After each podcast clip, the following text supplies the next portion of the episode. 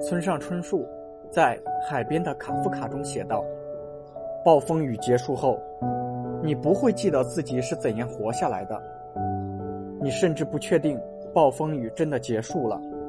但有一件事是确定的：当你穿过了暴风雨，你早已不再是原来的那个人。每个人都会经历一段人生的至时刻，当你熬过了所有的黑，你就会发现。”那些经历，终将成为你坚硬的铠甲。深渊过后，皆是坦途。我们终将上岸，阳光万里。